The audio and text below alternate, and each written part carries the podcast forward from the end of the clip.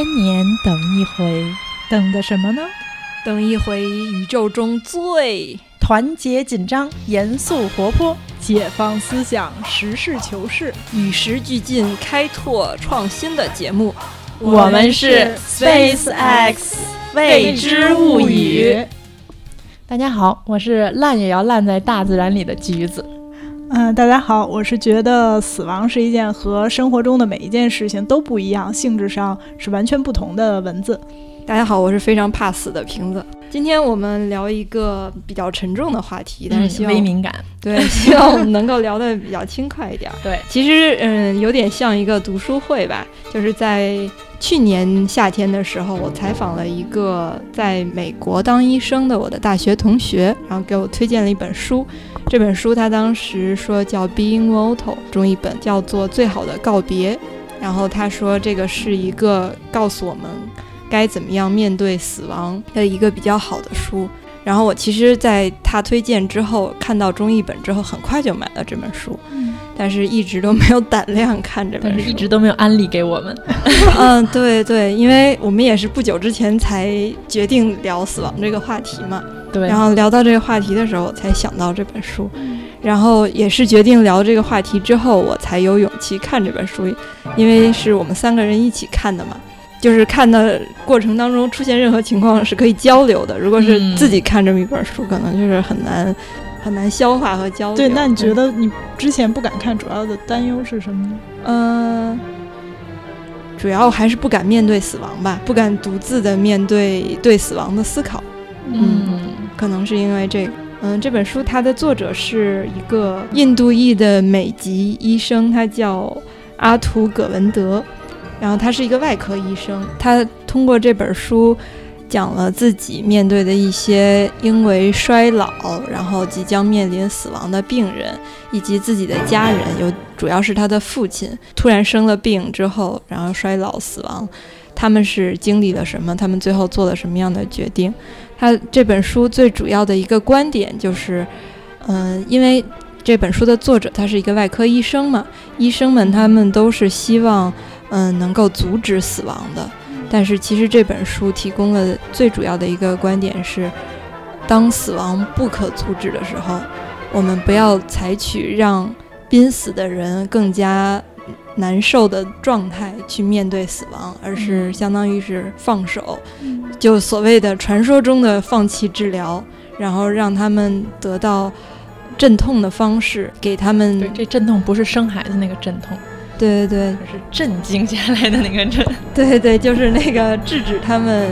身体发生剧痛的一些方式，然后比较平和的一个状态，在家中，然后在。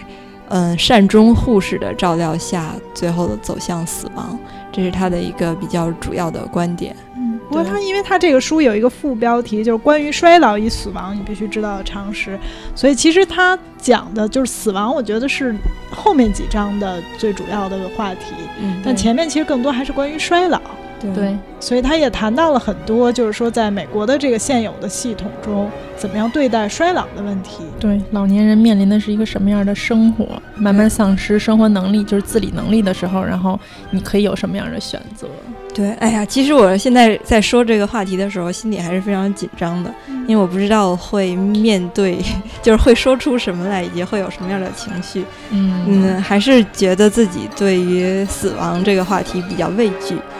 包括，其实今天三位主播在，嗯，赶往录音场合的那个路上，我还有在想，要不要建议换一个话题，是吗？对对，就是还是比较畏惧的。包括，嗯，看这本书的时间，就对于我个人来说也是。拖的比较长，大概用了两周左右的时间吧。其实这本书是一本非常容易读进去，可读性非常强。对，一般一般情况下大概半天就能够读完。嗯，但是我我是不停的就是合上平 平复情绪，然后才能够继续读下去。然后只而且是读到最后，读到这个医生的父亲。死亡的那一段，我才能够比较平静的看待，就是比较客观的看待死亡。此前都是自己不停的在把自己带入各种各样的，就是濒死或者是正在嗯正在就是处理濒死的人的这种情绪或者关系的医生也好，或者说是家人也好的这种角色角色里面。嗯，那你觉得你在做这些想象的时候，那些场景里最可怕的是什么呢？疼疼痛，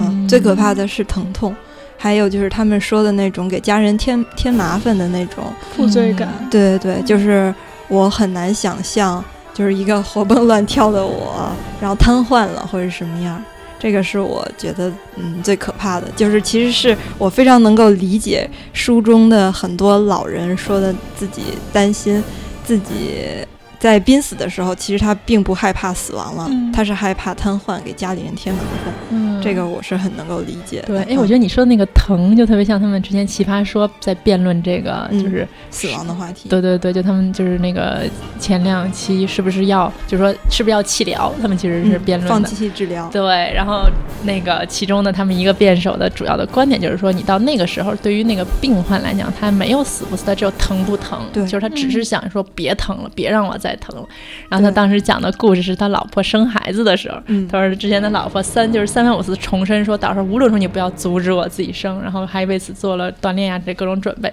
然后说但真的开始生的时候，说他老婆就是各种的就是什么什么什么，就是说不行不行要剖要剖，然后他说你要不要再坚持一下，然后他说老婆恨不得有一大嘴瓜子扇过来那种，说说那个时候人就是没有任何其他的想法，只有疼，然后赶紧让我别疼，所以他是觉得死的时候人家很就是很有可能也是。面对这种，就是说他根本想的不是生死，他就说如果死能不疼，他赶紧让我去死。对，是这样的。其实，而且在看这个书的过程当中，有好多好多濒死状态的人嘛。嗯，我在看的过程当中都是希望他们尽快死，不要再受这个罪了。我也看不下去他们在受这个罪。虽然里面也说了很多，就是说他们在最后的时刻，其实他们并不是生活完全没有意义，他们仍然就是，当然是接受了他认为就还比较好的这种照顾之后，他们仍然在最后，哪怕甚至于几天的时间里，都做了很多事儿。对，做了很多事儿，而且就是说这些事情是他们非常享受的，并不是说我在做这些事儿的时候，我都觉得我自己。特别的，就是说，已经没有任何生活对我已经没有任何意义了。对，这有一个前提是，这个时候他们。就是在刚才说文，他们进入文字刚才说的那个状态的时候，他们其实已经选择了这个书里面介绍的一种叫做善终治疗的方式，就是他们已经放弃治疗了，回到家里，然后在美国是有这种善终服务的，他们就是有专门的热线电话，会有专门的善终护士来到他们家进行护理。其中最主要的一个方式就是让他们停掉会给他们带来巨大痛苦的药，并且不停的给他们注射。镇痛的吗啡，对，所以在这个他们没有疼痛的、摆脱了疼痛缠绕的这个时候，他们才能够去处理临终之前的很多事物嘛。对，所以就是说，很多时候，当他们说我不想要疼的时候，嗯，其实他们并不是说我想死，对，而是说我不想要疼。如果能不疼且活着，那肯定是就是更好的。嗯，对，是这样，嗯。再介绍一个前提吧，就是我们在录这一期节目之前，前所未有的激烈讨论了将近两个小时的时间，这是我们之前录任何一期节目之前都没有做过这么长时间的准备。那其中呢，有一个讨论的焦点，也是我们我们国家或者说世界上，尤其是不太发达的国家吧，它都不一定能够提供这种善终服务嘛，嗯，也不能不一定能够提供这么多种选择。嗯，所谓这么多种选择，就是各种现在社会媒，现在中国的媒体也会说的居家养老啊，或者是一些其他的医疗上的选择。就我们国家现在也还是有一些，比如包括有临终关怀医院。嗯，是对，嗯嗯。但是我觉得就是相对来说还是没有他们这么多选择吧。就是我们可能连痛还是摆脱不了的。对，这个其中有一个很关键的问题，就是说我们对于这个。呃，麻醉品的管理是这其实不仅仅是一个你有没有养老机构或者说临终关怀机构的问题，是我们本身从药品管理上就有非常严格的这种，就你哪怕是给绝症的病人，也不能大剂量的使用这种呃麻醉品。所以就是说，这个从政策上，当然我们不是说我们就觉得那样一定好，嗯，但是说这个涉及到的政策是一个确实是很多方面的。对，橘子老师开始翻书了。对，因为我觉得我看了这本书之后，然后我觉得从这本书中我看到了，反正我看对我来说可能是一个，嗯，比较有意思的想法吧。是他觉得，嗯，站在我们的这个时代来写死这件事儿，是和之前的时代不一样的。就是他也是继承了西方的这种的，嗯，对于死的这种的历史上的认识。然后他们从西方从面对这些黑死病各个这个时期就开始有一种死亡的艺术，他们那个叫应该叫什么记就是它的拉丁语的话，然后他是说觉得这个东西在当今是可以有一个新的版本的。他是觉得古代的时候，就是中世纪或者什么，就是我们是没有办法，我们能选择生存的方式，但我们没办法选择死亡的方式。对，这个东西是一个完全压倒人类的那个可能性的一个东西。但是他觉得我们这个时代，嗯，他觉得我们有一个自己的死亡的艺术，就是我们可以选择一个，就是说我们满意的死法。嗯，我觉得这个确实是一个让我觉得非常有意思的一个新观点，嗯，以及就是它其中我觉得还有一个让我觉得非常有启发性的想法，就是他从死亡的角度就是来定义了人的自主性。我觉得这点也让我觉得是非常有意思的，就是他觉得一个人什么叫有自主性，可能并不是说你嗯不依赖于周围的人，因为他的观点也是同意，就是说你作为一个人，你不可能不依赖周围的人，你永远是一个社会中的人。但是他是不光是周围的人，就是说命所谓命运的这些东西，我们很多东西是我们是控制不了的。对，说我们很多时候我们是不光受制于就是生物学、物理学以及各种各样的机遇。对对对对，所以他这个书里，然后有这么一句话，我可以给大家读一下。他说，他觉得其实自主性是，他是允许我们过自己的生活，而不是被生活所驱使。这样，我们每个人都能够在权力框架允许的范围内，成为他塑造的那个自己。嗯，所以我觉得我当时看了这句话之后，我就是觉得他其实这个书的一个可能。嗯，反正在我看来，核心的观点，我觉得就是说，我们现在的人是不仅有权利来书写我们我们人生的故事，我们也有权利来书写我们死亡的故事。然后这个在他看来是一个人，就是作为一个人，然后这个满足自主的一个人的这个一个，反正我们现今可以有的一个条件，就是我们拥有的资源是允许我们，嗯，有这个条件来做这个选择的。所以我觉得他在某种程度上就是说，给大家提供一个。可选的一个一个选择，给大家介绍了一种选择，就是说让大家更深的可以意识到，说你可能是有这个选择的，就是你在写故事的时候，你可能会有 A、B、C 三种结局。我告诉你，其实可能还有个 B 结局，让这个结局有什么样的好处。所以我觉得这个是他这本书，反正我觉得还蛮有意思的一个地方。嗯嗯，我们在嗯准备这一期话题的时候，除了大家一起读的这本书，然后文字老师还给我们推荐了一个纪录片儿，这个纪录片儿叫《如何死亡》。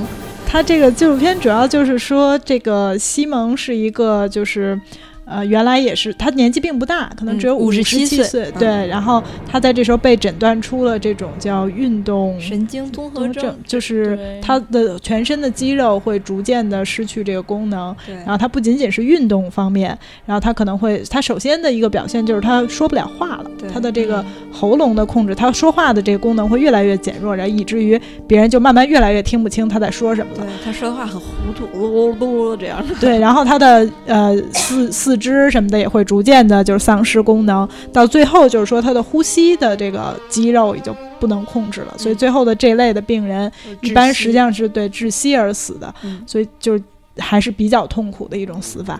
然后另外他的这个。一般是六个月到一年，两年好像，嗯，就是就是，反正时间不是很长，就并不是像癌症似的这个波动很大。对，每个人都可能不一样。他这个是比较明确的，可能两年之内肯定会死。对，所以就在这个时候呢，他就选择了，就是说。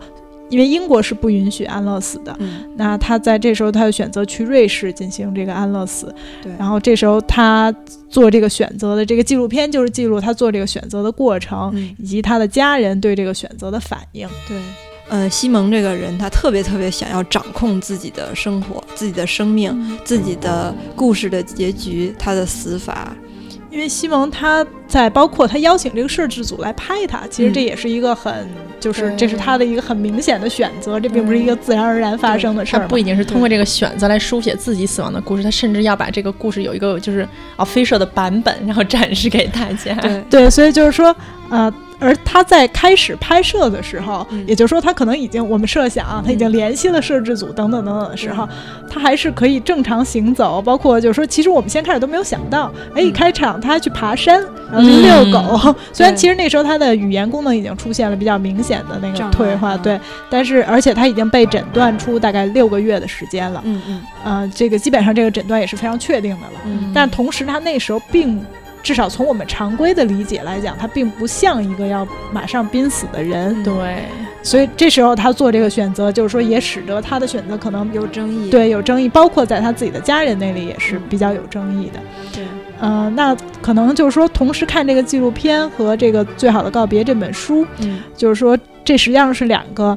看起来挺像的，但实际上差别不一样的选择。嗯，呃，《最好的告别》这本书主要讲的可能是。呃，在你最后的这段时间内，我们怎么样帮助你活得更好？嗯，所以就是说，我们哪怕比如说我们不用呼吸机，或者我们用呃各种镇痛的药物，但是我们都是说，在你自己的身，就是你自己的身体能接受的范围内，我们可能去停掉一些外界的东西。嗯，而选择安乐死的方式是说，就因为安乐死这个在英文中也叫 assisted dying，就是。等于是我们帮助你去死，对，而不是说我们帮助你最后活得怎么样更好。对对。虽然可能这里头病人都是说得了绝症，嗯，啊，当然这个安乐死的这个现在很多国就在允许安乐死，比如说啊瑞士啊荷兰什么的，他们也是说你必须已经确认你是绝症，嗯，而且要不止一位医生确认，对对，这个病是要有审核的，对，而且就是说呃你可能要只有六个月的生命了，嗯，然后同时这时候你还要很清醒。就当然这是有很多限制条件的，不是说你心情不好我们就帮助你死了，对，那样可能就确实太太就是争议性太大了。嗯嗯嗯。但是就算在像比如说西蒙这种，他确定他可能只能活六个月到两年的过程中，嗯，他仍然不是一个马上就就要死了的人。对，呃，包括他的状态，就是说你比如说六个月到两年，你还是有一个恶化速度可快可慢的问题。对，啊，那在这时候。你是不是去接受这种额外人力的帮助？嗯，你去去选择这个死亡，仍然是一个和说我不上呼吸机是非常不同的两个概念。嗯嗯嗯，那你更支持哪种概念？同样是绝症即将死亡，嗯，支持哪种选择，或者说，我觉得如果在西蒙的这个例子里，嗯，如果哪怕是他现在看起来还很。健壮，健壮，嗯，我觉得我还是会比较支持他的选择，因为他的这个病是一个很确定就是没有奇迹的病。但是同时，如果你是得了癌症的话，嗯，就比如说是恶性癌症啊这种，我觉得我不会接受，就是，嗯，就是去接受这种安乐死，因为就是毕竟，比如说啊，虽然也可能癌症可能痛苦也会非常强，但是我觉得在那种时候。就从我个人角度来讲，嗯，我会觉得就是那仍然是一个比较相对来讲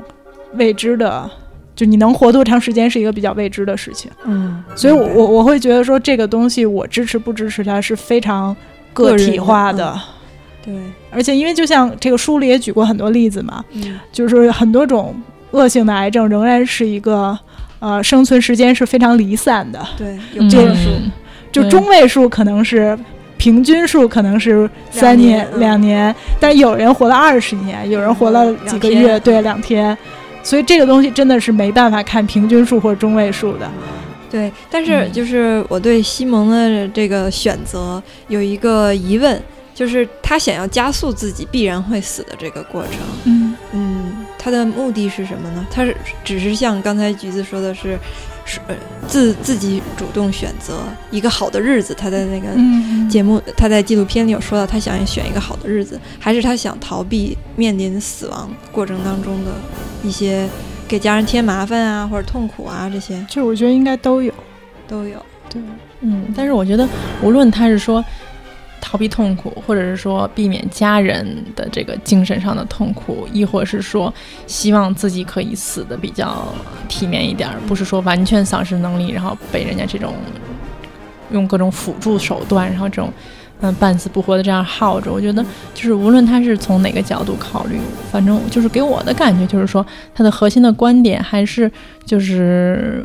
这些人他有一个核心的需求，就是我活着，比如说这人叫西蒙，我活着是西蒙，我要死的像西蒙。对。然后这个西蒙是他自己对自己的一个定位，他不仅通过这个选择来书写了自己的故事，他还通过一种表达的艺术手法来把这个故事写出来。对。他通过一个纪录片来表现出来了。嗯。所以我觉得，嗯，让我反而会更关注的点不在于他死还是不死，而是关于他。如何来就是掌握这些资源，控制这些资源，来最后达成一个我怎么书写我死了这个故事。嗯，所以我觉得这个东西其实是一个相对来讲更就是说，像不仅死是一个可能是一个嗯。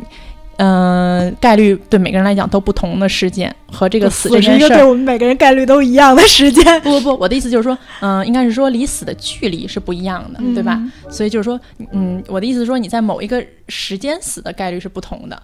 嗯，我而且我觉得是说，你选择怎么死，以及你你有多少选择，我觉得这个对于每个人来讲也是非常不同的。对。然后作为一个嗯。社会学论文狗，我觉得我当我看到这个题目的时候，我觉得我首先想到的就是这个，就是这些人。他选择书写自己的故事的这个背后的资源，以及他有拥有的资源的多少，可能就会决定他有多大程度上想要自己书写这个故事。对，因为有些人他可能因为自己掌握的资源，他觉得非常的少，他可能都没有这个冲动说书写自己的一个故，他甚至不知道他有这个可能性。嗯，所以我觉得当时我看到这个书以后，以及这个纪录片以后，我可能更大程度上的是希望把这个。就是这个里面提供的观点和故事，把它定位在一个，嗯，相对来讲的一个社会的群体里，以及就像这个《最好的告别》这本书里说的这样，说这是我们当代，就是我们这个时代提供给我们的一个死亡的艺术，就是说是我们这个时代所独有的，甚至是一些社会阶层所独有的一个。选择对，以及我们作为可以读到它的人，我觉得这也是我们这个群体可以有的选择。因为可能很多人他可能不可能读到这本书，他可能甚至不知道世界上存在这么一个选择。虽然这个选择可能，即便是对我们来讲，我们也觉得我们不一定真的能选择它，但是我们至少现在有了一个信息。我觉得信息在某种程度上也是一个就是区分人与人之间的不同的一个资本吧。所以我觉得这个确实是当时让我。可以把这个死亡的这件事儿从我自己的单纯的一个个体中抽离开，就是它允许我可以从一个相对来讲更大的框架下来重新看这个问题，以及重新看我在这个问题中我的是一个位置，然后以及重新来仔细的想想我其实有什么资源，让我可以用多大程度上能自己书写我死亡的故事，以及我能就是说。这些资源就是决定了我可能对他有什么样的一个观点。嗯，对。其实我们刚才不是介绍了我们在录这期节目之前进行了将近两个小时的激辩嘛？其中占很大部分的就是橘子老师刚才说，我们这我们自己，包括我们刚才提供这两个素材，一个是最好的告别这本书，还一个是关于西蒙选择死亡的这个纪录片儿，都是它是有有什么有限定的。嗯，对，就是它有特定的时代和文化的背景，对对，而且是阶级人群，它都是有限定的，是比如说是设设置在至少是，嗯。有知识、有一定财富的中产阶级身上，对吧？对对对，而且我觉得我会第一个反应到这个，也是因为死，可能也是因为我个人的教育的那个那个限制吧。我觉得让我首先想到的一点就是死这件事儿是一个阶级性非常强的事儿。嗯，然后因为我第一个真正的会觉得面对死亡的艺术，其实是我在西方受教育的过程中，因为我当时学的是历史，所以我们当时老师是给我们展示了在中世纪一四二五年的时候，巴黎的市中心是其实是一个大坟场，然后那个。大坟场，它当时非常有名，是因为它在那个坟场的那个小教堂里，它的墙上是有一个壁画，叫《死亡之舞》，中文叫《Dance My g a b 嗯，它当时的那个那个画面表现的是，嗯，每就是一个骷髅一个人，一个骷髅一个人，是这种。大家交叉着，然后人每个人都拉着手，然后一起在跳舞，这种感觉。嗯。然后，但是第一个骷髅拉的是教皇，第二个骷髅拉的是皇帝，就是他们当时是罗马帝国的皇帝。然后第三个骷髅拉的是国王，第四个贵族，呃，拉的是贵族，然后拉的是资产，就是资资本家。然后之后可能拉的是平民，对，就是那种劳工。然后可能有男人，有女人，然后还有小孩儿。嗯。他们的意思就是说，无论你在这个社会上你是什么样的阶层，但面对死亡的时候你是平等的。嗯。因为当时的那个社会背景就是他们在法国、英国之间有百年战争，嗯，然后那个时候是他们那个这个大的瘟疫、黑死病的这个流行的之后的这段时期，嗯，然后以及他们当时会有很多的饥荒之类的这种情况，嗯。所以他们当时死亡对于他们的意义不像我们今天，就是所有人会把死亡已经局限在非常小的范围内，日常人的生活中我们看不到死。嗯。死亡都发生在医院里，就是基本上是在医院里，就我们已经把它完全拒斥在我们日常生活之外。嗯。但当时可能是所有人家里可能都有人正在死亡，你在马路上都会遇到死人，然后你处处你避不开死亡，所以他们对于死亡的态度跟我们现今可以对死亡产生的态度是非常不一样的，所以他们对他们这个产生的那种阶级的认识也是不一样。因为我们现在其实每一个阶级把自己保护的很好，嗯我们会只看到我们这个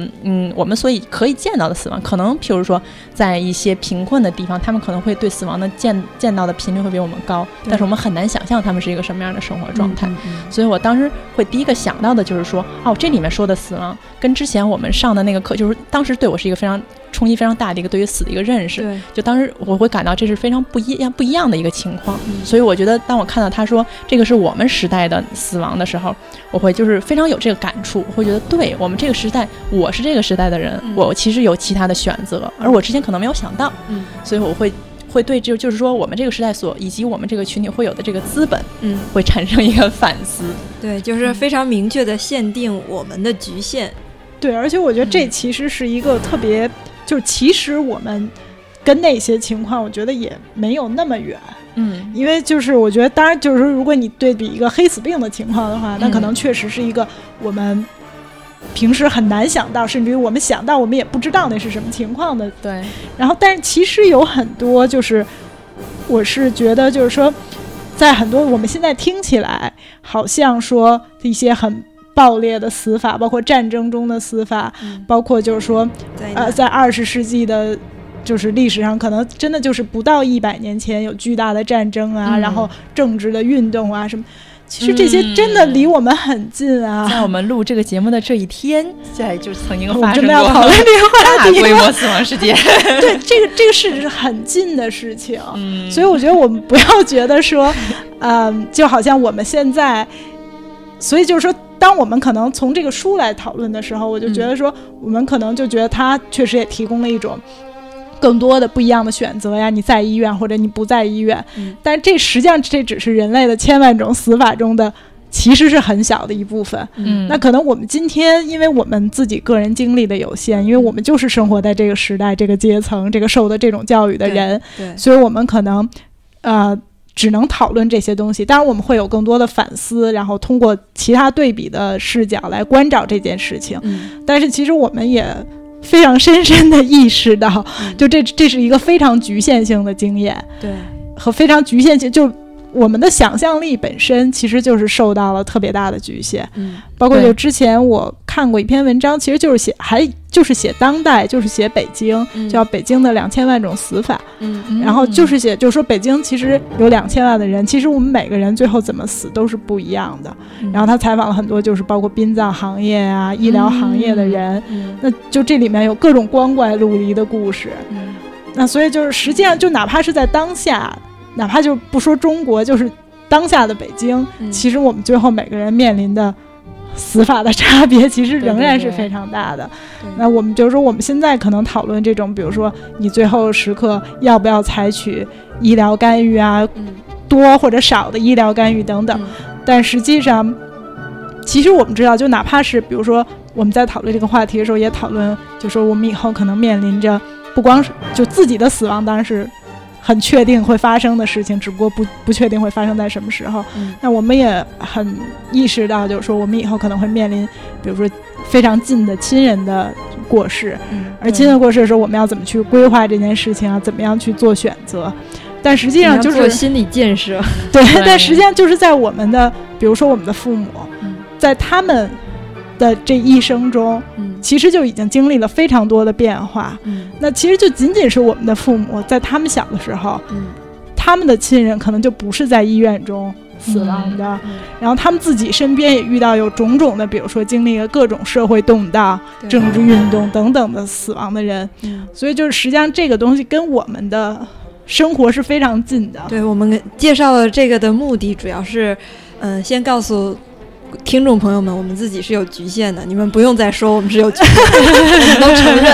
对我们说这么半天，其实就是想说这个。我们特别明白自己是有局限，但是我们也没有办法跨越这个局限，我们只能够在自己这个局限当中讨论这个问题。对，先扔出去二百五十吨谦虚，砸死听众。对对对对对，嗯，对，但是嗯。我觉得还有一点吧，就是说，嗯，这个书中，我觉得他即便是在当今，他说我们他是想表现说，嗯，他当下对于死，就是我们这个时代允许我们的死法的一种反思。但是我觉得他内核其实很多思想是跟他们西方的这种，嗯，虽然他是个印度裔哈，但是他是生在美国，长在美国。我觉得他内中的就是背后的内核，其实很大程度上还是有这种，嗯，西方天主教的这个遗留的这个这个。就最好的表现就是他的这个题目嘛。刚才我们说他叫 Being。motto，然后翻译成最好的告别，其实是完全意义对，完全意义其实没什么太大关系的一个翻译嘛，等于就是其实用中文重新给这书总结了一下。对，但是这个这个本身其实是 motto 这个概念本身就是一个非常基督教文化下的定义嘛。对。对，而且我觉得就是它里面有提到，就是说它有提到那个那个一四一五年他们当时写的那个就是死亡的艺术的那个手册，然后他们其实那个手册里面很大程度上是一个宗教意义的好死的一个定义。你比如说它里面可能会有一些篇章是要涉及到，就是说你死之前你要做到什么，但是它做到什么的目的就是说你做到这些才能保证你上天堂，或者你做到这些才能让你的死是一个被祈福的。然后一样。嗯，就是像我们第一期聊婚礼时候就聊过，中国以前最重要的就是就是婚礼之后就是最重要，其实比婚礼更重要的就是丧礼和祭礼嘛。而且丧和祭还是分开的。对，丧是你死的时候怎样，然后祭是就是说以后人怎么祭奠你嘛。对，这两个加起来都是礼仪中最重要的部分。对，而且因为其实是所有的，其实从这儿可以引申开，就是所有的。亲疏关系都是根据这个来定义的，就是五福的这个制度嘛。对对对，就是等于你们家的所有的亲戚跟你亲不亲，就取决于婚礼叫你来没来。不是，对，这是人情上。以及穿什么校服？对，就穿什么校服。披麻还是戴孝？你是披麻还是戴孝？这就是。就是，这就是整个定义你的这个人际关系以及法律关系，整个人伦的这个伦，对，这个轮是 在你在哪轮？所以就说，那肯定是在不同的文化中，不管是这个呃天主教的这种背景，还是中国的这种礼仪的背景里，确实死亡都是一个不光是一个大事儿，而且是一个就是说。其实怎么死是定义了其他我们活着时候怎么活，以及剩下的人 就当我们死的时候，剩下的人怎么活着的。对对对对，这个也是我觉得，嗯，死亡我觉得一个特别重要的一个意义，因为我觉得死亡其实在某种程度上是一个非常有创造力的东西。它其实无论是激发社会力量，还是激发你个人对，就像我刚才说，它其实是聊的是你如何书写你的故事，就是你死亡这一章你如何书写。所以我觉得它其实对于个人和对于社会来讲都是一个非常有创造力的一个一个力量。在某种程度上，然后我刚才其实是想要聊到说，他们这个当时西方的天主教的这个死法的好死的这个具体的一些内容，就是以此来可以来看到他创造了一些什么样的社会的这个制度吧。嗯，因为其实你像它里面会说，嗯，就是说他们当时的死亡手册里面，它就会有要求，比如说你周围一定要是有你的亲人，这个可能跟中国比较像，你的亲人一定要环绕在你的周围，然后你一定要有一个牧师来让你最后祷告，应该叫主教，因为他那个还是天主。教嘛，然后有主教，然后给你做了你最后的这个这个这个会，包括对对对，你最后的这个，这这也是他们人，就是他们天主教七大那个，就是你人生中应应该有的作为一个好的叫做七大仪式的最后一个，你必须得最后有这个死亡之前最后的这个那个祝福，你才能死，不然的话你死了以后是上不了天堂的。所以他那个手册主要应对的一个紧急的场合，就是说主教不在场的情况下，你要死了，然后你的亲人要怎么办？他就立马翻小手册，一二三四五六七这七件事儿，然后这七个问题我要做。到，然后以及对于这个要死的人，你要如何就是说和你在死的时候会产生的几种邪念做斗争？因为嗯，大家可能有的时候，嗯，他们西方的动画片里也会有这种情节，就是那个在你的那个快死的床边有小天使、小恶魔，然后恶魔就是那个撒旦就要来了，要给你拉向地狱。这个时候你的内心中就会产生一些那个不对畏惧，以及对生的贪念，然后以及这种各种的，嗯，作为人的骄傲，就是说你如何和这些东西做斗争，然后以及你之后要如何那个，就是其他人应该如何跟你祭祀，然后来保证你的这个超度，这个可能跟中国比较像。然后，但是这个我觉得它，嗯，在当时那个阶段，其实是一个，嗯，各个这种有组织性的团体产生的一个一个重要的阶段，因为，嗯，那个时候人会觉得他们面对死亡太无力了，每个人你都没有办法。决定你死的时候，你身边是有人的。如果你没人，你自己就这么死了，那你怎么？你肯定上不了天堂，因为没有人能帮助你。所以他们当时会出现这种互助的组织，一开始可能是这种兄弟会的这种、这种、这种形式，但是后来它慢慢变成了什么？变成了保险。就是他们最开始是一个互助的，就是说大家把钱投进来，然后这个人他死了，然后我们会替他到教堂，就是这个钱是用来替他到教堂点蜡，是替他请最后的那个那个那些嗯教师来替他祈祷，然后保证这样的话，我们每个人往里投钱，就能保证我们每个人死了以后都能上天堂。所以我觉得他他其实是一个非常有生产力的这么一个东西，以及它其实是一个文化中的一个内核中一个非常一个非常重要的东西。所以我觉得嗯，当时看这个书吧，反正也让。我有了一个这样的想法，以及它的这个具体的这个会要生产出来的东西，或者说创造出来的创造力的点，可能在每个时代，嗯，有其不同，然后也有其那个相似的地方。嗯嗯。哎，我刚我有一个疑问是，刚才文字说的，就是你们都介绍了一下，无论是中国也好，还是西方的一些关于丧礼的这种仪式、人伦，然后并且你刚才还说说。在曾经的话，怎么死是会定义你是怎么活着的。嗯，不，我觉得这不是从嗯个体上来讲吧，就是说，因为是这种呃五服的这种制度的话，它实际上是用这种你穿你在丧礼上穿什么衣服来定义这个亲疏嘛。嗯那这个亲疏在以前的这个呃中国的法律体系里，就体现为就是说，因为会有这种父为子隐哈，所以就是说，最后的其实它不是说。谁就是你在法律上谁可以怎么判，而是说某种程度它就变成，最后你要替你穿这种，比如最隆重是斩崔的这一等，要替你穿斩崔这个衣服的人，在法律里应该是怎么怎么处理的。所以最后这种法律关系，它来定义人和人的关系，最后用的实际上都是丧礼里的这一套的定义人的这个亲疏关系的方式。所以就比如五福之外，你就不用管什么什么什么事儿了。然后你如披麻戴孝守丧，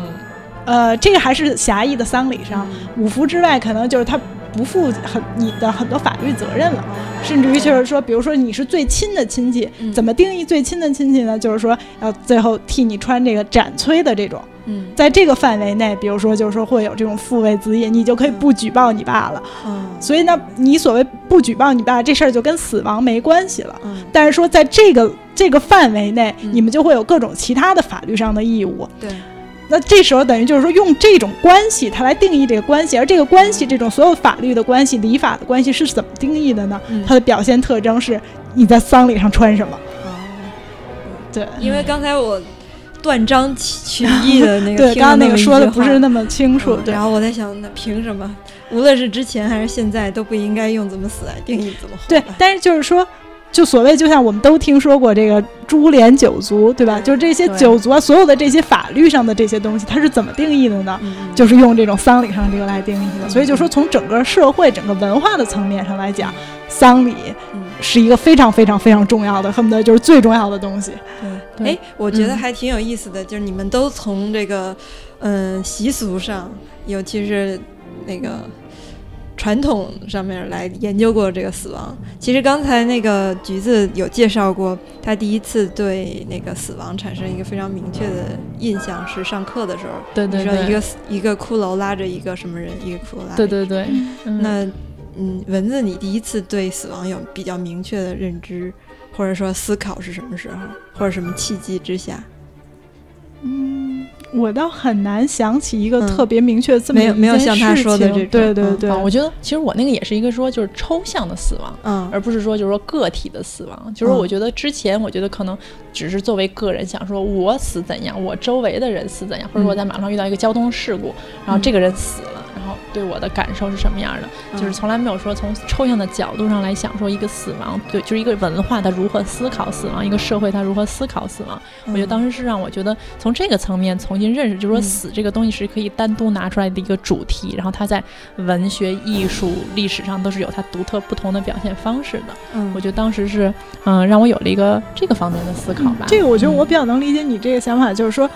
其实正是出现了一个和我们日常感受这么不一样的东西，对你才能知道说，哎，这个东西是实际上原来原来的人或者说其他文化中的人是这么理解的。对对，那第一次可以和他拉开距离，对对对，可以来看这个东西是个什么东西。因为其实如果你想个体的死的话，我觉得这个应该是很早大家都会对。小的时候面对亲人的去世，对对，就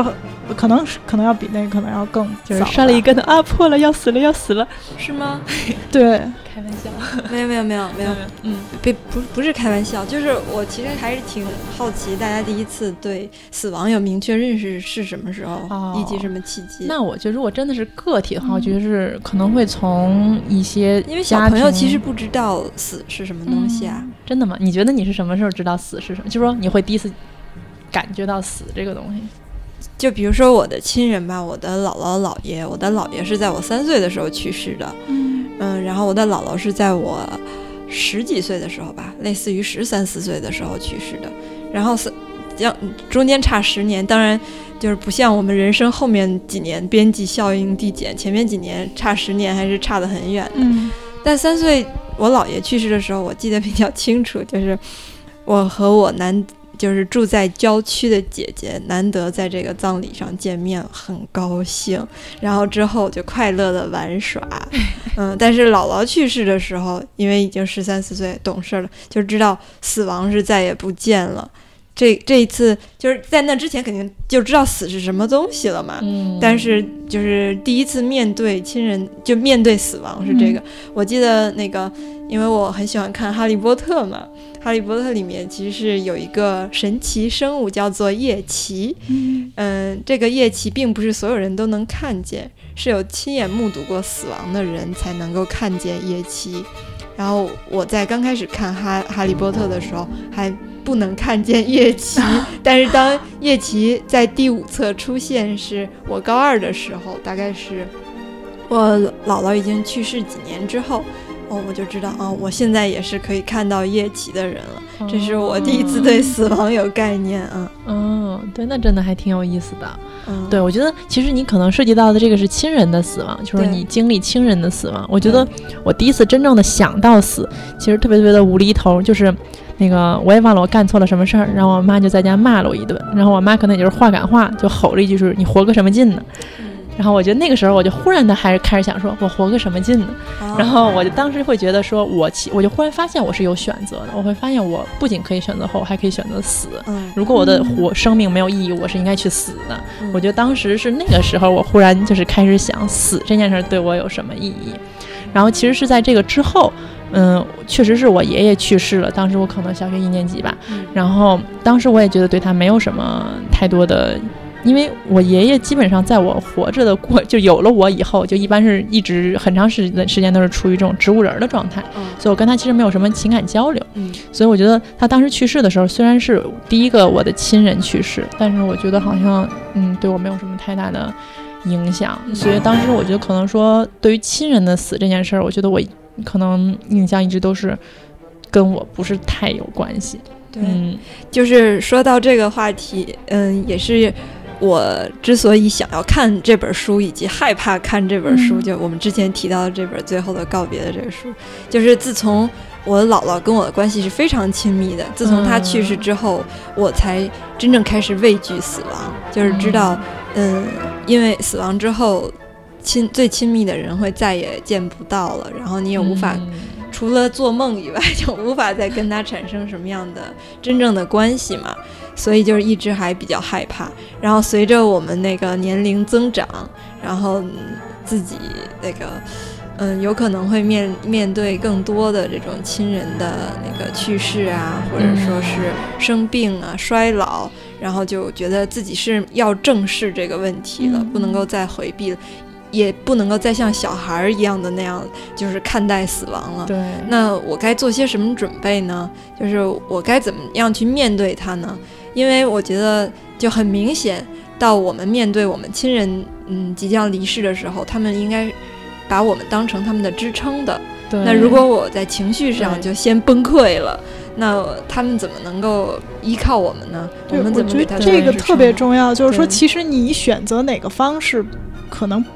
我我现在啊，会觉得就不是最重要的，对对对。但最重要是你一定要先开始，就是你要去面对这个事儿，你要去想这个事儿。你想出来是什么结果，我觉得其实都都不是最重要的。对，因为你想出来什么结果，可能最后都不一定，对，不是这么面对的。对，就不管是自己还是他人，其实就是你想出来你想要哪一种，嗯，都我觉得对，确实不是最重要的。而且就真的是最后你被。什么东西砸中这事儿，咱们都说不好。对，但是你事先去考虑这个事情，你有能力去思考这个事儿，嗯，我觉得这个本身还是确实是非常重要的一件事。对对对，而且我觉得这点上其实特别感谢瓶子老师，因为我觉得他这方面的确实这种非常负责任的这种态度和这种的准备工作，我觉得其实确实是很有必要的。而且我觉得确实是这种到了一定年龄，作为一个成熟的人，我觉得需要有一定这方面的储备。虽然可能之前自己并没有非常的嗯。真的就是说关心这个问题吧，而且我觉得其中一个特别重要的一点，我觉得也是像刚才文字说的，就是说他刚才讲到说中国的传统会那个根据你死的时候，别人应该如何来行为，然后来就是定义从就是说他其实是在某种程度上是你们你和死者的一个社会关系的体现。嗯，所以我觉得在死的这个仪式上，他某种程度上也是为活着的人重新在那个。重建他们他们的社会关系，对他其实生产了一个社会关系，而且某种程度上，这种家庭宗族的这种的关系是靠这个东西来不断巩固、来传承的。对对，所以我觉得。我们现在开始想死亡，其实也没有逃离这个传统的框架。对，我们也仍然是，如果我们就是说准备我们亲人，就是开始思考我们应该怎么应对。某种程度上，其实也是在体现说我们在如何定义我们跟这些人的社会关系。对对对。所以我觉得这个也是为什么我之前就是感觉说，其实就是说，当我们要聊死这个话题的时候，我觉得我当时会想到的一点就是说，我们是活着的人，所以我们聊死，并不是说我们想要怎么死，而是在想说我们怎么活。然后这个活的过程中。我觉得一部分是体现，对，是体现我们是社会人，所以我们在我们的日常生活中很大一个部分的生生活的内容是如如何就是建构、维护，然后以及定义我们的社会关系和在社会中的一个位置。所以我觉得这个确实是一个非常负责，就说我们如何主动像瓶子老师这样主动的去思考，主动的去。不是很主动，逃避了很久。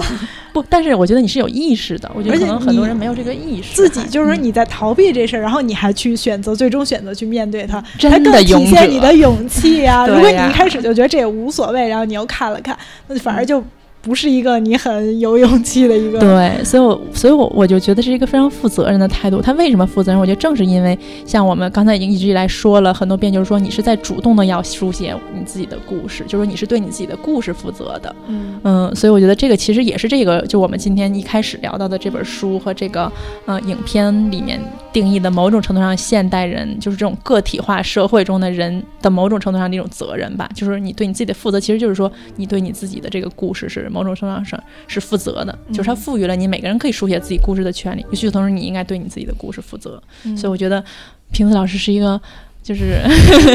负责任的现代人。而且，这个书里还特别提到了一个呃观，也就是他就是一些研究表明的一个结果，就是说人在根据这种大家可能听说过这种马斯洛的需求层次论，在我们就是。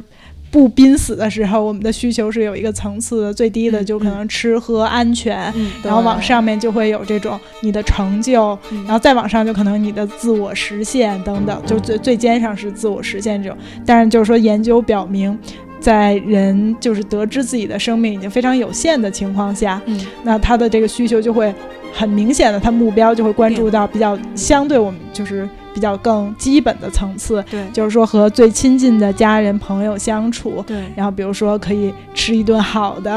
然后可以见到孙子孙女，对对对，就包括他其中举的一个例子，就说有一个人的父亲，他是一个大学很有名的荣誉教授，然后。他后来问他爸爸，就是愿不愿意接受一个风险很大的手术的时候，他爸爸说：“如果我能活着，就是能吃巧克力冰淇淋、看足球，我就愿意活着。对，就我就愿意接受这个手术。”对。但是他说他特别震惊，因为他就他长这么大，恨不得从来没见过他爸吃巧克力冰淇淋、看足球。嗯，就是这是一个在他的生命，如果不是到了这个程度的时候，嗯，他恨不得就完全不屑于去干的事情。但这时候他会觉得说，我只要有这个，我就愿意为之去冒这个险。去哪怕是承受很多痛苦，所以呢，就是说他这个里头提到，就是说人在这时候，而且这跟年龄没有必然的关系。嗯，就他专门提到这个实验，就是说如果有时候，呃，年轻人，如果你被告知你的生命很有限了，嗯，就这个选择是同样的。那个转变，对对，所以我觉得从这个角度来讲，也就。我们几个人也会有一些稍微不一样的反馈，对，瓶子瓶子老师可以先聊一下，您看到这个之后你的感受。啊？我看到这个的第一个感受就是，嗯，觉得要对家人好，然后并且缩短自己那个任性的时间和区域，然后那个如果说最后他们可能最关注的是这些的话。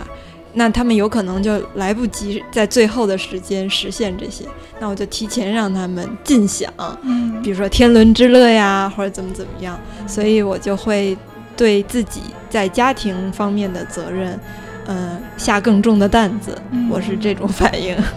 其实我也很能理解，就是说为什么最后大家会觉得跟亲人啊，或者说一些基本的需求特别重要。嗯，但我觉得我看完这个以后，我就会感觉就是说。呃，当然也还是要对亲人好了，但是另外一方面就会觉得说，到那个时候真的就是你只有这些选择了。到那时候你说我还剩一年的时间，然后我想去学一门外语，就我可以理解，不太有人会有这种想法。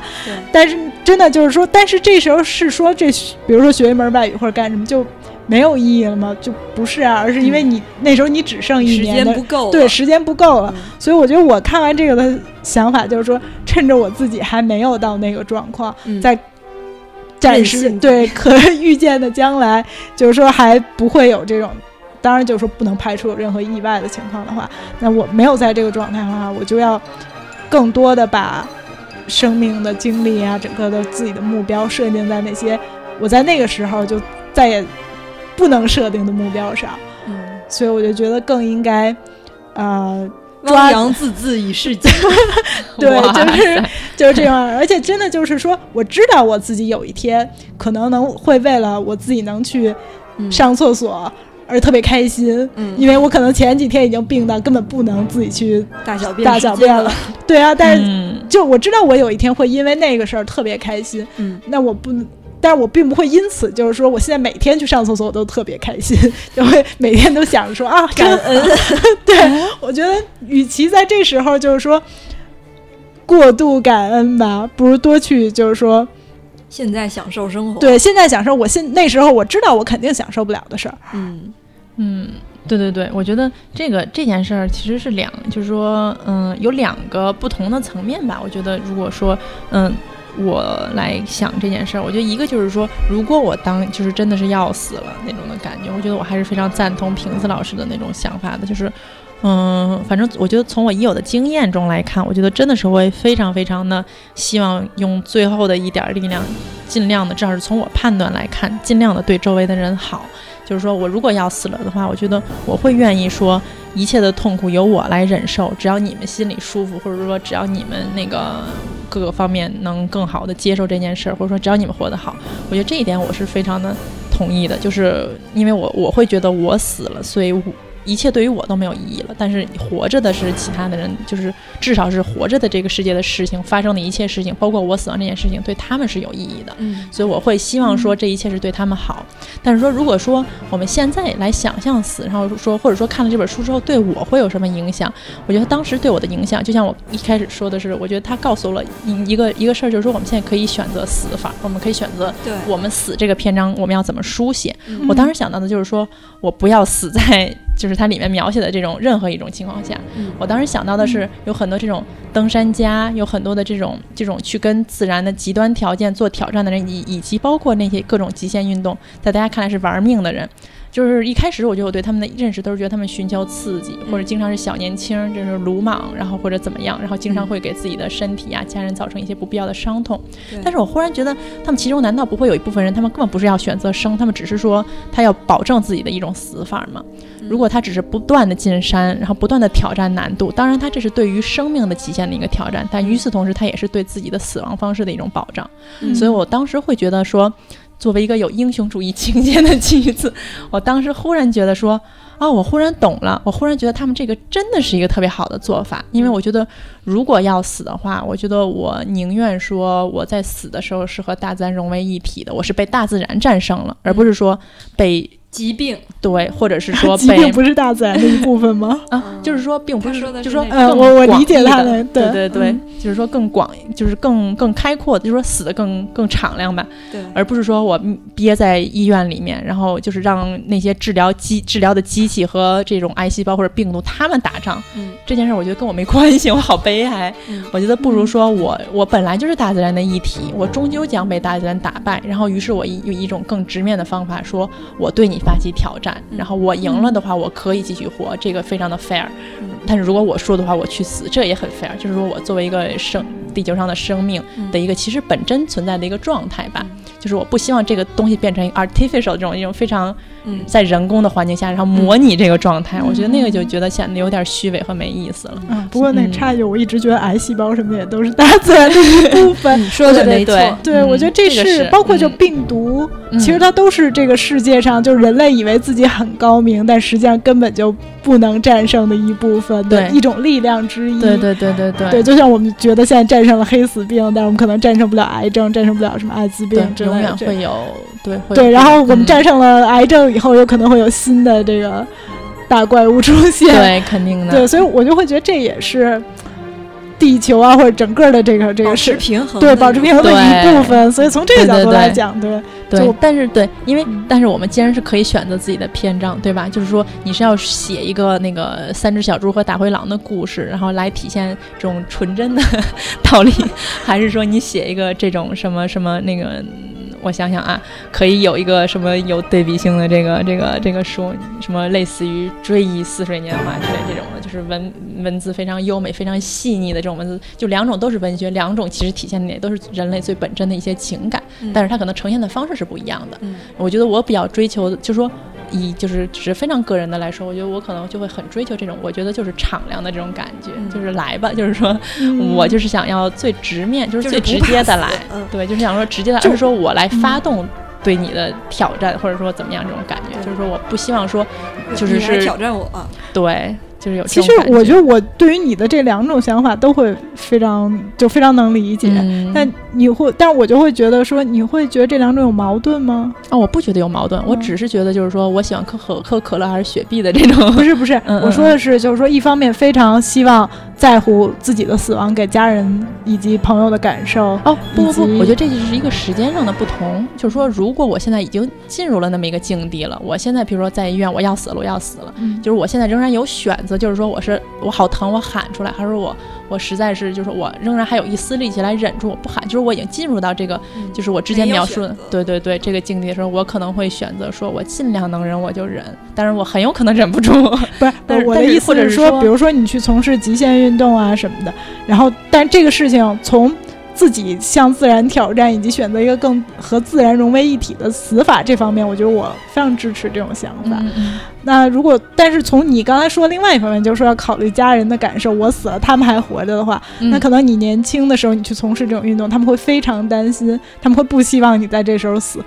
那你不是还是给他们造成非常大的焦虑吗？啊，但是我觉得这是有一个呈现方法的不同，对吧？因为其实我觉得很多事情都是看你怎么说。如果你你是说我是那种强身健体，我是去挑战那个我自己，我是心理上有一个攀登，我觉得就是说不在那个现场的人，他可能很难。感受到，就是当时是一个怎样恶劣的场景或者怎么样。如果你不去跟他说，以及大家其实对于这些东西的认识是比较少的。我觉得大家想象的，你去攀岩，可能是能想到电视中那种风吹雨打、下大雪，然后那些人在那里裹着那个那个什么，嗯，睡袋，然后烧着一个那个半开半不开的一个水炉子。他很难想象说你是如何经历生死边缘的那个。那个时刻，那个时刻，我觉得可能只有身临其境的人会经历。然后家人，我觉得他可能会担心。但是如果你给呈现的状态是说，我去那个山里去嗨一把，去玩一把，他虽然担心，但他可能他对这件事认知可能不是说他但是那你的意思是说，你跟他们说的时候，你就跟他们说我去玩一把，但是心里想的就是说啊，如果我要死了，这是一很好的死法吗？嗯，我觉得我，我觉得即便是我自己去的时候，我就我一定不会想说我是要去死。我觉得无论如何做这件事的时候，一定要想的是我是挑战我的极限，我是去攀登我人生的一个高峰这种感觉。但是我只是觉得做这种事儿的时候，它难，就是说它死亡几率会很高。嗯，所以我觉得大家都要有心理准备。嗯，对，以及就是说这件事儿，我觉得。当然很有可能我最后就是没能以这种方法死掉，我觉得也是可能性非常大的。但是就是说这件事儿，我不会说对于家人呈现的是说我是去死的。对，嗯，对，但是不是家人，我对自己我也不会认为我是去死的。对，对，就是你不用这么说。但家人仍然，我是觉得就是说本身这种这种方式是我是觉得很好，而且但是我就觉得如果你是更觉得说这就是我的事儿。这就是我自己的选择，不管是这个结果是生还是死，我对自己负责。我会觉得这是一个比较自洽的方法。然后你如果又说我要选这么一个，然后又说我其实特别在乎他，我死了以后他们怎么活着，我特别那什么，我就会觉得说这是一个很矛盾的。他说的可能是，如果我进入了一种。濒死的状态的时候，这个时候不想给家人添麻烦，对吧？嗯，对，嗯，以及我觉得就是说，其实我觉得这个很大程度还是看啊，因为首先我觉得需要明确的一点是，我觉得我家对于我做这种类似于这种可能会比较有挑战的事情，我觉得他们的态度其实是不太在乎的，因为我觉得可能就是一直以来他们对我也没有这种很强的保护意识，所以我觉得从这点上来看，我觉得我会有这种想法，我觉得也是因为我的这种家庭环境导致的，以及野生的，对。以及另外一方面，我觉得就是像我刚才说的，就是说，嗯，去做这些事儿，我觉得，嗯，他的核心的思想还是一种生活方式，而不是一种死亡方式。我觉得这个对他们来讲，就是对我自己和对他们来讲，都是一种生活方式。所以我觉得这一点并不是说会，我是说我要去了，然后带着让他们带着。就是对我死亡的这种提到这个方式，你就是说，因为你看了这个书之后，你会觉得他们在做这个不仅仅是为了嗨，而是说他们在书写自己的故事，包括就是说书写我要怎么死的这个故事。对，然后你说你是想通过比较那个英雄主义的方式书写自己的故事。对，我觉得这个没有没有什么矛盾啊，而且我觉得当时如果说真的是很远的地方死了，我觉得你终究有消失的一天。嗯，我也甚至不太相信说我会，就是说因为去，譬如说山里玩，所以过早的消，我觉得这个几率还是比较低，整体来讲。然后我觉得这种情况下，就说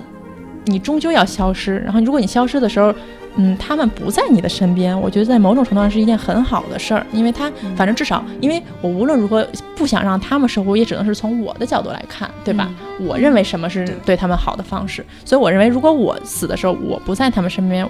嗯，可能这件事儿会让他们有更小的冲击，因为，嗯，怎么说呢？我觉得，如果再说对死的一个感性的认识，是我之前曾经有一次，我觉得特别的受刺激，是一个同学把他们家的小兔子放在我们家，然后我们家当时有一只猫，但是那只猫我们平时是不放在屋子里，就晚上睡觉是把它关在外面的，然后那天晚上我们就把小兔子放在外面了。但是早晨我们把那猫放到屋里的时候，我们忘了那还有一个小兔子。结果那猫一见那个兔子，顿时就上演上演了那个那个什么那个自然世界中的一幕，就看到它就跟那个豹子猎食一样，就狂倒退，然后噌就窜出去，一口就咬在这个兔子脖子上。然后我当时就立马就我就抢过去把那个兔子从它嘴里给救出来。然后当时那个兔子那个脖子那儿就就那一股一股的血往外喷，然后那兔子就开始颤抖，然后就开始慢慢慢慢就一口一口倒气儿，然后一直到最后在你手里变硬。我觉得那个整个一个过程，我觉得。就是真的是非常非常非常的受刺激，它只是一只小兔子，它跟我没有任何，它甚至是一个朋友的小兔子。我和它的相处不超过十二个小时，但是就是整个这个死亡的过程，让我觉得就是让，反正真的是让我觉得我感性的真的感受到了死亡，以及我之后好几次做梦，就是我们家不同的亲人，就是我抱在怀里，然后一点儿就整个从头到尾经历了这个死亡的就。重新上演一遍，然后他是在我的怀里，我就会有那种你知道，你就是那种那种那种叫天天不灵，叫地地不应的那种无奈感，以及就是生命在你面前慢慢抽离的那种感觉，我就觉得真的是特别特别的受刺激。所以我觉得从这些经验来看，我就非常希望我的死亡是在一个没有我亲人的地方，我希望他们不要经历这一切，无论那那个过程是长是短，是痛苦还是没有痛苦的，不要让他们看到。对，不要让他们看到生命消失的那一刻，因为我觉得那一刻，它即便是跟你毫无关系的一个一个动物或者一个什么东西，它都是让人挺心酸的那么一个经历。嗯，对，所以也我觉得这也是为什么我希望说我是离开人世的一个死亡的过程。嗯，不过我觉得确实也是像你刚才说的，就是说怎么样对他们好，确实这也只是我们自己想象。对，因为他们可能对于对于每个人。来说，他的亲人无论以什么样的方式离开自己，都是一件很难接受的事。对，就比如说，可能我觉得我不太希望，就是说，啊，我亲人想说，就是说，你没在现场，对对对，不要在，因为为为了我考虑，嗯，而不在我的面前，就是说刻意的采取什么样的方式，不在我的面前去世，就我觉得这是一个让我非常不能接受的事儿。嗯。对，其实这本书谈的就是是在人们衰老就医过程当中的很多种选择，提供的很多种选择，比如说是。嗯，全力抢救到最后，不管怎么样都要给他上呼吸机，维持他的生命，维持他的心跳，还是让他选择放弃治疗，回家进行善终，或者是进行到养老机构怎么样？但是我们刚才讨论的就是更大意义上的一种死亡的选择，就是我想选择，嗯，悲壮的离去，还是想选择那个。嗯，那个就是比较传统的，在医院医院中死去嘛。刚才其实文字提到说，癌症也是大自然当中的一个很重要的力量。其实我刚开始看这个书的前半部分，不是也提到说，这个书主要是在说衰老对于人们的那个嗯打击，相当于是这些。嗯，书中的一些老人，他们都是很健康的，活到了八十岁，然后开始面临着各种各样的衰老。他们要同时吃十几二十种药，他们要那个，对他们来说最大的威胁不是癌症，就是摔倒嘛。嗯嗯，这个时候其实癌症对他们来说是一种很好的解脱。就是大家，虽然我一开始介绍自己是一个怕死的瓶子，但是嗯，也就是之前我们。最开始不是说暴毙，就是我们解除暴毙的这种危机，也也只是近百年左右的事儿。而且在就在此时此刻，世界上还有很多人面临着暴毙的危险。对对对，那么多的难民啊，有战争的地区。对，其实衰老死亡可能比暴毙更难，以，对于本人来说，可能更更加难受、难以接受。真的。所以癌症啊，或者是。嗯，自我挑战呐，或者是各种各样的暴毙，也不一定完全是一种那个特别不好的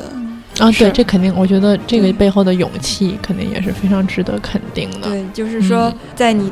面临着一个器器官衰竭这种衰老，就像一个机器，它的各个零件全都崩溃了，然后它死去，和那种就是突然，比如说进水了或者烧了什么的。可能后者你可能更觉得更干脆，也并且可能保存的更完整。对，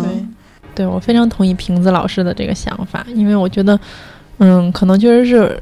相对来讲，这种一点一点的这种的死亡这种过程，确实是更难熬的。对，以及我觉得，嗯，像我之前说的那些，就不可否认的是一种逃避的思想。其实，嗯嗯，是。但是每一个人面对这么沉重的一个话题，嗯，都难免会想要逃避啊。像我连书都不敢读，都不敢去面对它。嗯，然后我觉得大家做出任何选择，在我们思考它的过程当中，做出任何选择，思考的过程当中啊，做做出任何选择都是正常的。但当然我们。并不代表我们思考出什么样的选择，我们真的就会面对什么样的选择。因为这这事儿真的不是我们说了算的。对，而且即便想好了，而且那个环那个情况真的出现了，当我们要做我们已经想好的选择的时候，我们也不一定还能做出就是想到的书里也有很多地方都提到，就是很多人可能在看到亲人就是说采取一些比较痛苦的抢救方式的时候，都会说。我以后不要这样。嗯，但是等自己真到这样的时候，还会说我还想活。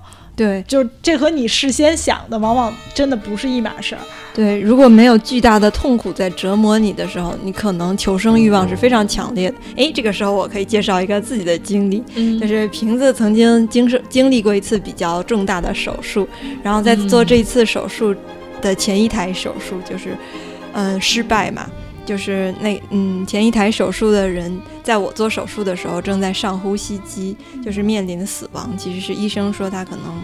嗯，希望不大了。嗯，然后，但是这个医生呢，就是在我也正准备做这个手术的时候跟我说这样的话，其实是对我来说是很受刺激的嘛。但是我当时的第一反应就是。我绝对不可能会死的，我一定会那个很厉害的活下去的，就是激发了我很强烈的战斗欲。所以我觉得，当真正嗯每一个人要濒死的时候，他肯定还是有很强很强很强的战斗欲的。对对。就是如果是他真的想要在濒死的时候求死，肯定是猛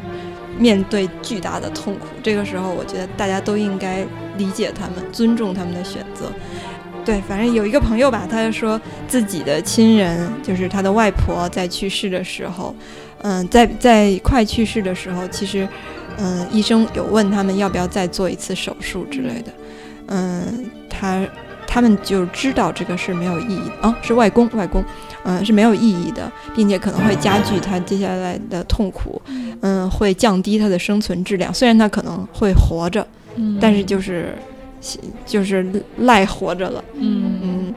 然后他的家人说，因为担心自己没有爸爸、没有妈妈，所以选择嗯让自己的爸爸做这个手术。那实际上是他认为是一个比较自私的选择，是嗯，你应该更尊重就是当事人的那种感受，让他们以一种比较体面的、比较好的方式离开。所以就是我们这一期节目时间也差不多到了，哎，那咱们就不展望大家想要怎么死了，是吗？哎，我们刚才不是都展望过了吗？尤其是你第一对，我觉得就是说，好像我说了，你们有聊到希望自己怎么死，你不想展望自己是？就是因为我就是觉得，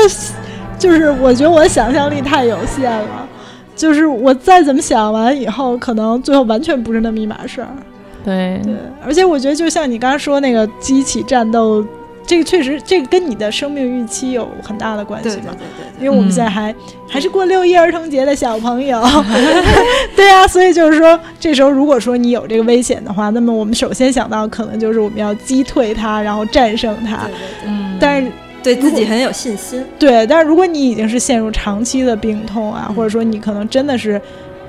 已经经历一个特别漫长的衰老过程，那你的想法肯定就完全不一样了。嗯。所以这这确实是跟你的期待、跟你的预期都是有特别大的关系的。像一个怕死的瓶子，根本就不想去想自己到底是怎么死，也不想去展望这件事，并不是多么贪恋的生，主要是无论是怎么死的，死前都会很痛苦，不敢去思考这件事，很怕痛。然后我还是想再跟大家介绍一下。嗯，其实其实我有三个医生朋友都跟我交流过这本书。第一个医生朋友就是，嗯，之前向我推荐这本书的那个医生朋友，他说的是我们每一个人都会面对最后的死亡，多数人都会面对在医院中死亡的这么一个结果。那我们应该提前去了解一下。不过。我就是还想插一句，你们难道没有担心自己的有生之年，比如会打仗之类的吗？我觉得我经常会想到这一点，所以就会觉得说啊，现在想什么医疗保险啊，以后谁给我付药费呀，可能都是扯啊。我很乐观，从来没有考虑过这件事。好吧，但是对我就是已经开始在学攀岩，然后也要学滑 雪，并且树立了喜马拉雅的理想。我明白，不，我就说简单的说吧。如果说多数人可能最后还是在医院中过世了，他认为大家应该就是了解一下。嗯，第二个医生朋友就是跟我说，就是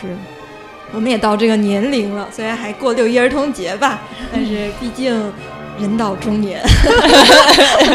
不小心说了实话。嗯，就是为了给我们未来的亲人做支撑。那我们应该提前做心理建设，可能这个提前就是，嗯，越提前越好，因为越提前，我们越早思考这件事，我们的心理会越强大，到时候我们可能执行力越强，能够更冷静地处理和面对很多紧急的情况。然后还有一个医生朋友跟我说了一件事儿，我觉得这个事儿也是中国，嗯，现在应该注注重的一个问题，就是关于病人知情权的事情。其实是在病人最后，嗯，他经常会有家人瞒着病人，不告诉他你生了什么病，以及你接下来还会有多长时间。但是其实亲属都是知道的嘛。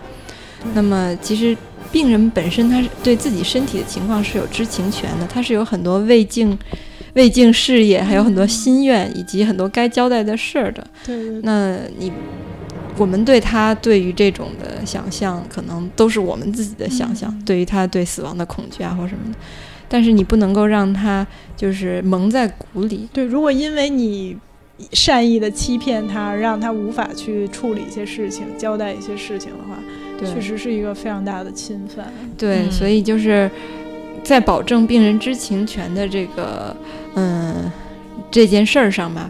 嗯，我觉得中国的医生们应该嗯更勇敢一点的迈出这一步，然后也这应该是中国的病人家属们吧？对，就是其实是所有人，大家都应该就像我们一样去面对一下这个沉重的话题，去思考一下，当自己最后面对没有选择的选择时候。嗯，最看重的东西是什么？然后，如果自己只剩有限的时间的时候，他最想干什么？肯定不是最想用呼吸机延续自己的那个聊胜于无的呼吸。嗯嗯，对我其实一直特别好奇，这个书的封皮上，嗯，这是那个。生命中的最后一根稻草的意思 我想到的是，就是说是那个帕斯卡说的那个，每个人都是一个会思考的芦苇，然后就是最后是，就是我们的生命就是很脆弱，但同时又有它的那个高贵的部分。嗯，我看着呢，就是像一个晒蔫了的韭菜。那今天时间也差不多了，然后咱们今天的节目就到这儿。嗯，最后跟大家介绍一下我们这一期的配乐。嗯，其实这个音乐呢，就是当我们说要聊这个话题的时候，我脑海中想到的一个就是非常切题的这么一首音乐吧。嗯，它的这个标题就叫《死亡之舞》，就是我刚刚在节目中有提到的这个《Dance My Gab》，就是和当时，嗯，中世纪的时候这个这种就是这种艺术的形式，这种画作是有一个直接的嗯关联的。然后，但是这个音乐是圣桑，就是是一个法国的作曲家，在十九世纪末期，然后创作的这么一个音乐，是第一次首演是在一八七五年，然后是作品是作于一八七四年，然后。刚刚文子老师查了一下，当年中国正忙于太平天国之后的战后重建工作。哦，对，当年同治皇帝病逝，啊，对，所以你看这个也跟这个主题非常的符合。因为你像在这个死亡之舞的这个画作上，首先就是骷髅拉着教皇，骷髅拉着皇帝，咱们这皇帝也是